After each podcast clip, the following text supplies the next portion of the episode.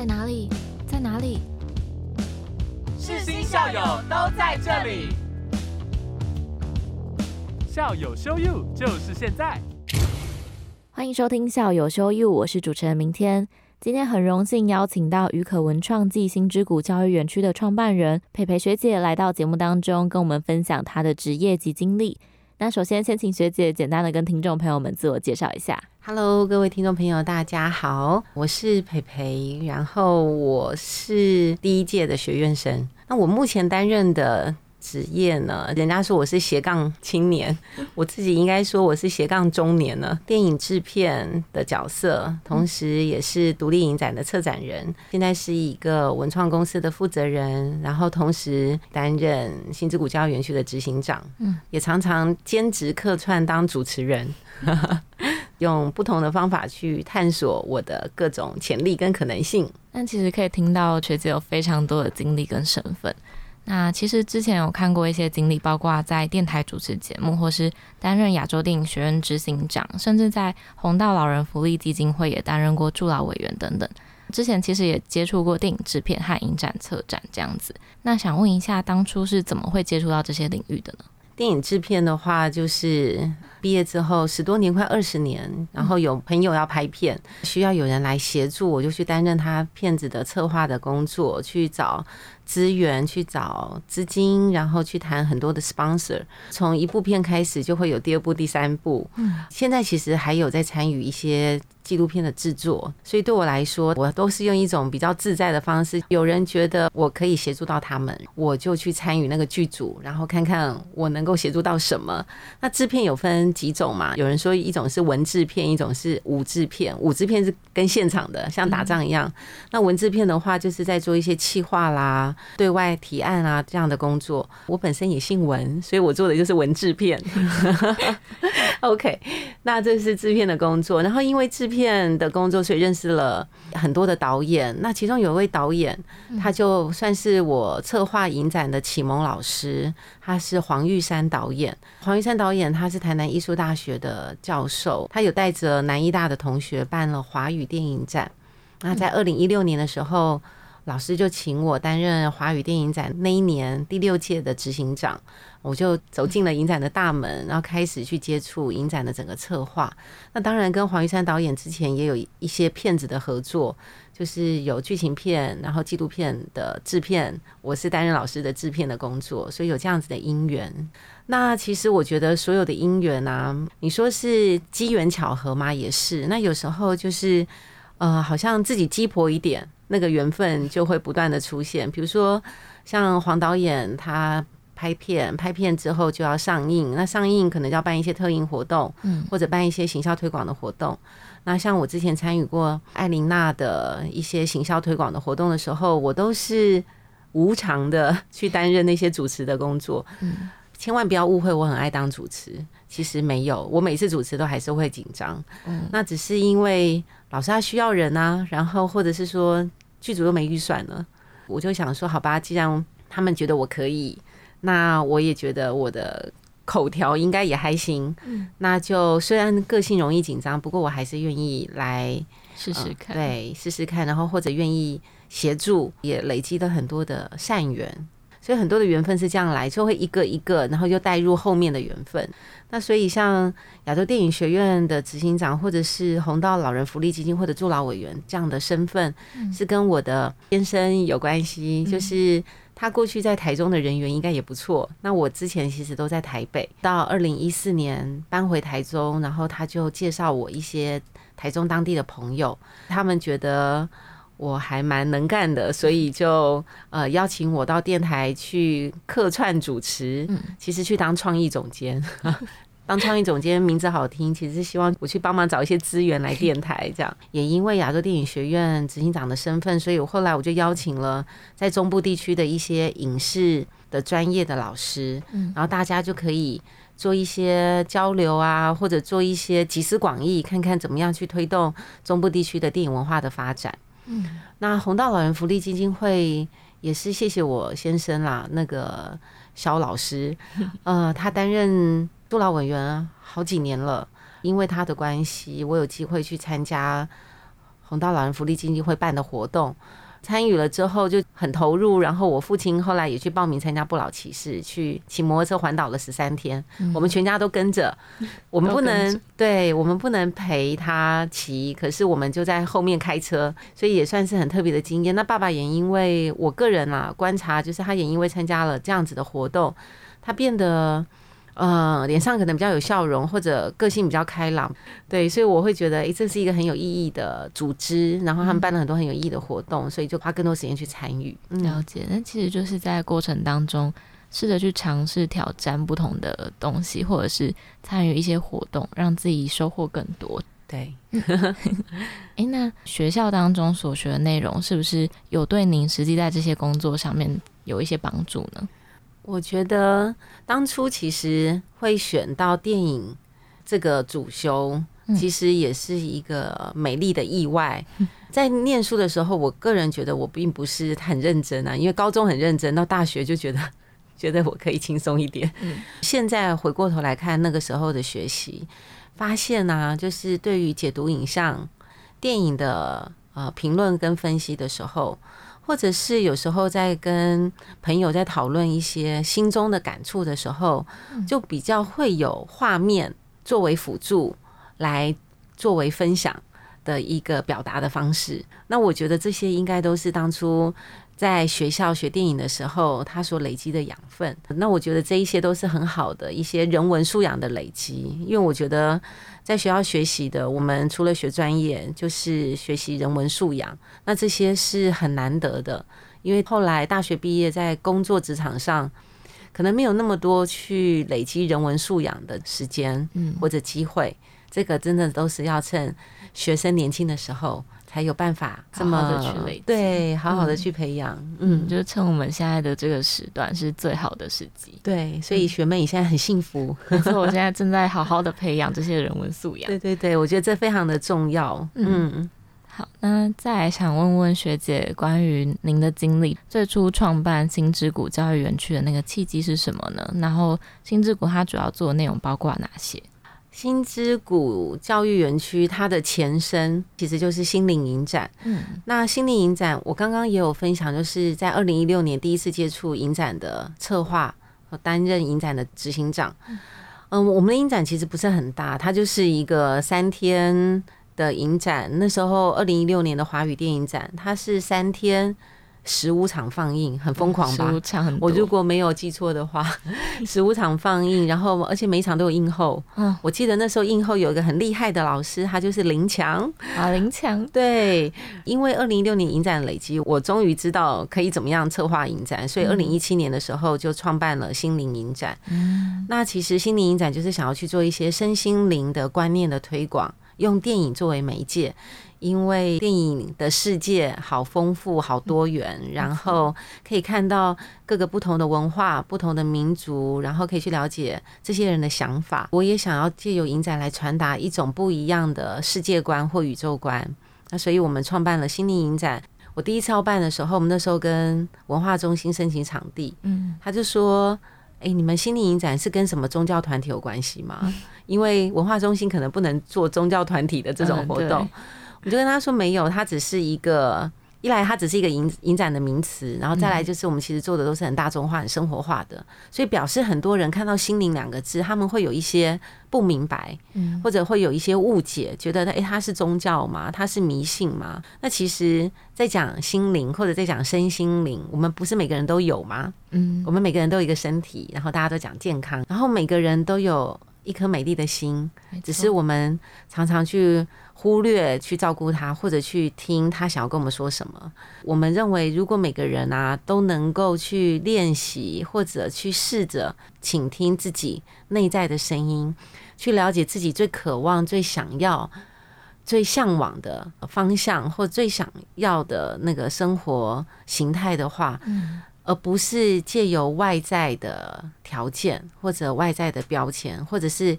外在别人告诉你你应该成为什么样子的人的的那样子的方向，那我觉得应该大家都可以过得很幸福。嗯，没错。那因为从小没有人跟我讲，所以其实跌了蛮多跤的，或者说也吃了蛮多亏的。嗯，然后来是用自己生命的体悟知道身心灵的学习，它才是一个幸福的不二法门。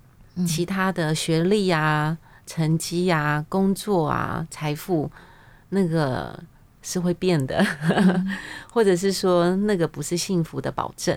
嗯，那唯一的幸福保证就是把自己的心照顾好。那因为有这样子的认知，然后也有这样的体悟，所以想要用电影来传达这样子的讯息。大家来看电影会觉得这是一个休闲娱乐的活动，很轻松，没有压力，因为不是在上课，所以就想要用这样子的 糖衣的包装，嗯呃，可是呃吸引大家来，然后让大家有机会借由看电影，然后借由参与我们办的心灵影展的活动，有机会更贴近自己的心。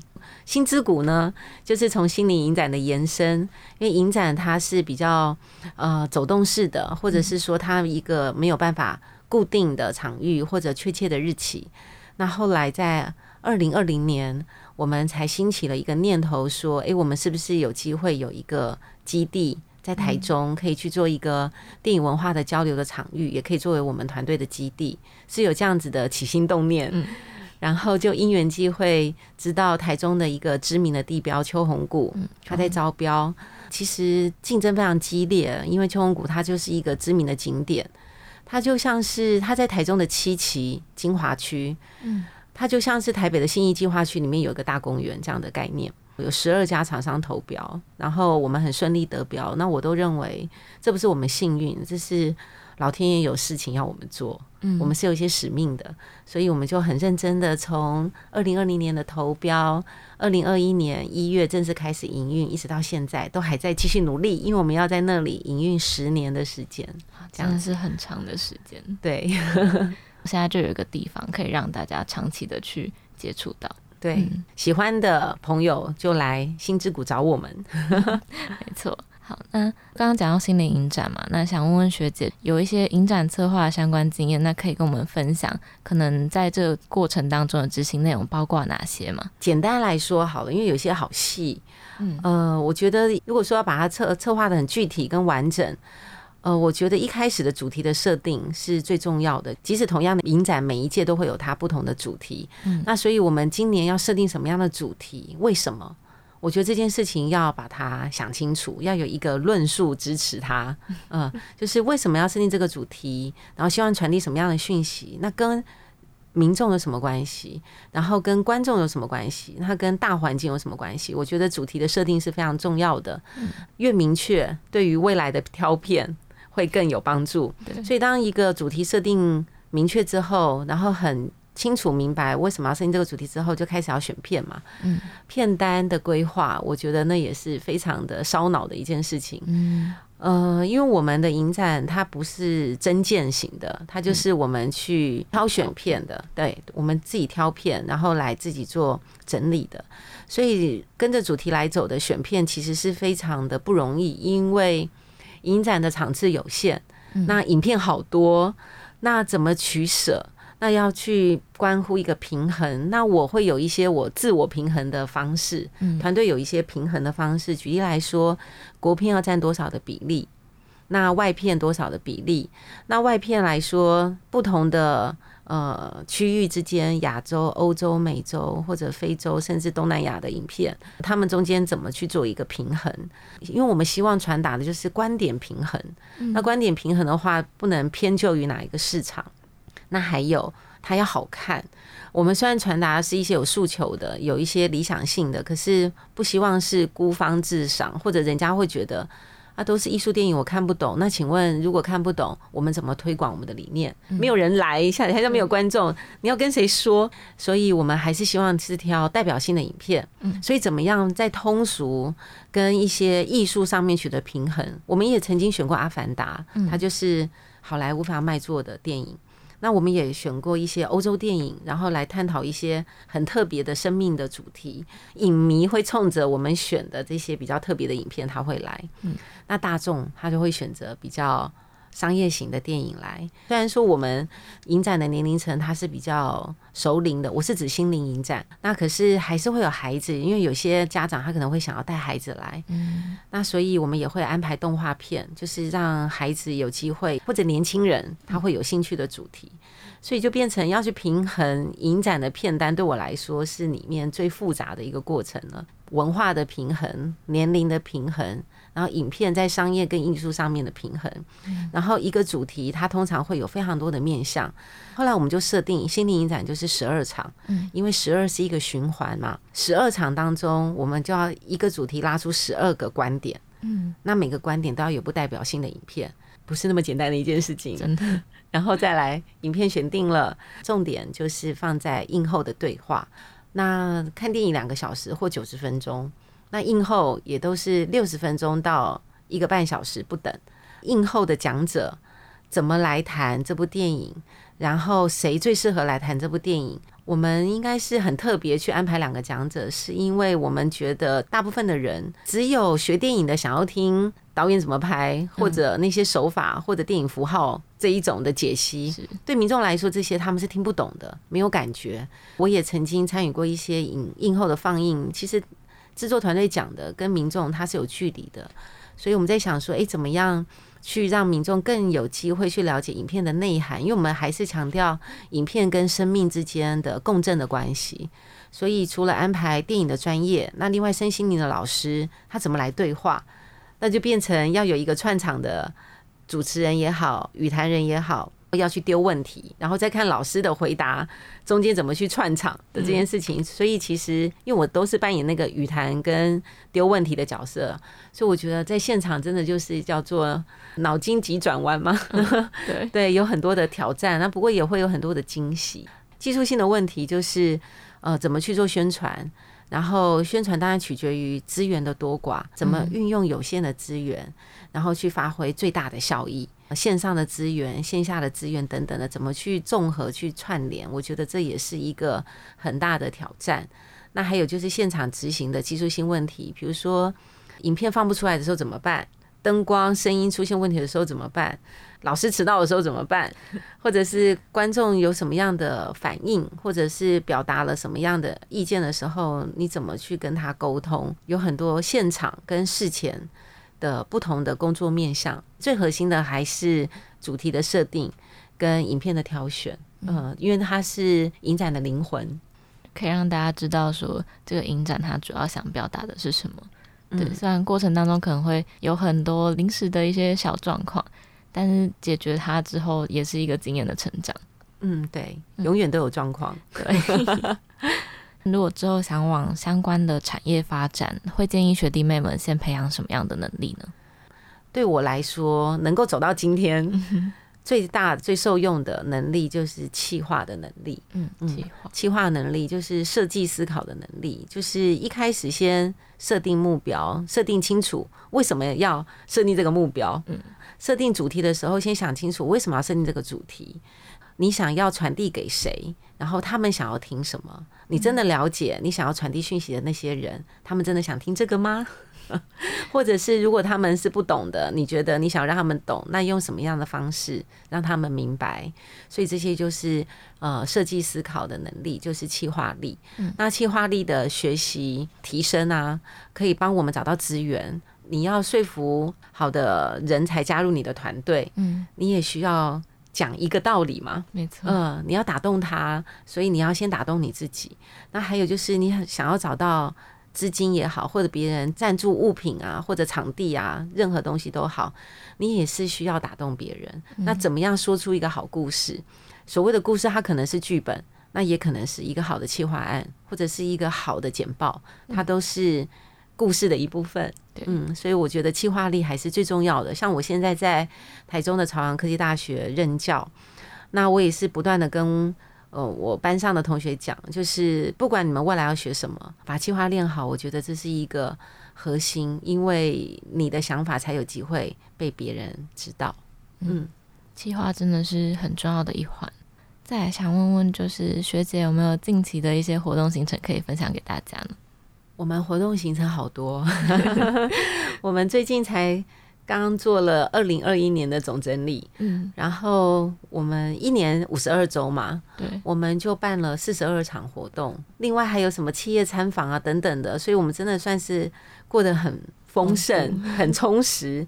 其实新之谷，因为它是一个固定在营运的地方，所以我们其实几乎周周有活动。嗯，那近期有个比较大的，就是我们要开幕了。我们因为疫情的关系，所以去年其实也都不适合开幕啊，不适合办开幕活动，很尴尬。就是你不知道你办开幕的时候会不会要临时取消，所以都一直不敢去规划。那今年应该三月就会举行我们正式的开幕，因为刚刚有说心灵影展。是新之谷的前身，嗯，新之谷是因为有心灵影展才长出来的，所以开幕的大活动就是心灵影展这一届就会搭配着新之谷的开幕，就同时举行，嗯，对，然后所以我们开幕活动原则上会维持一个月，现在先讲时间，三月五号，不过可以关注我们新之谷的粉砖，它会有一个更正确的日期。那我预计就是心灵影展会持续一个月，欢迎到时候大家来台中看电影，和我们一起交流。那听众朋友们如果有兴趣的话，都可以持续的关注粉钻，得到更多的消息。那也希望大家可以就是去心灵影展实际的体验看看。那最后想问学姐有没有想要点播的一首歌曲呢？我想要跟大家分享一首我很喜欢的歌，是王心凌所演唱的《月光》。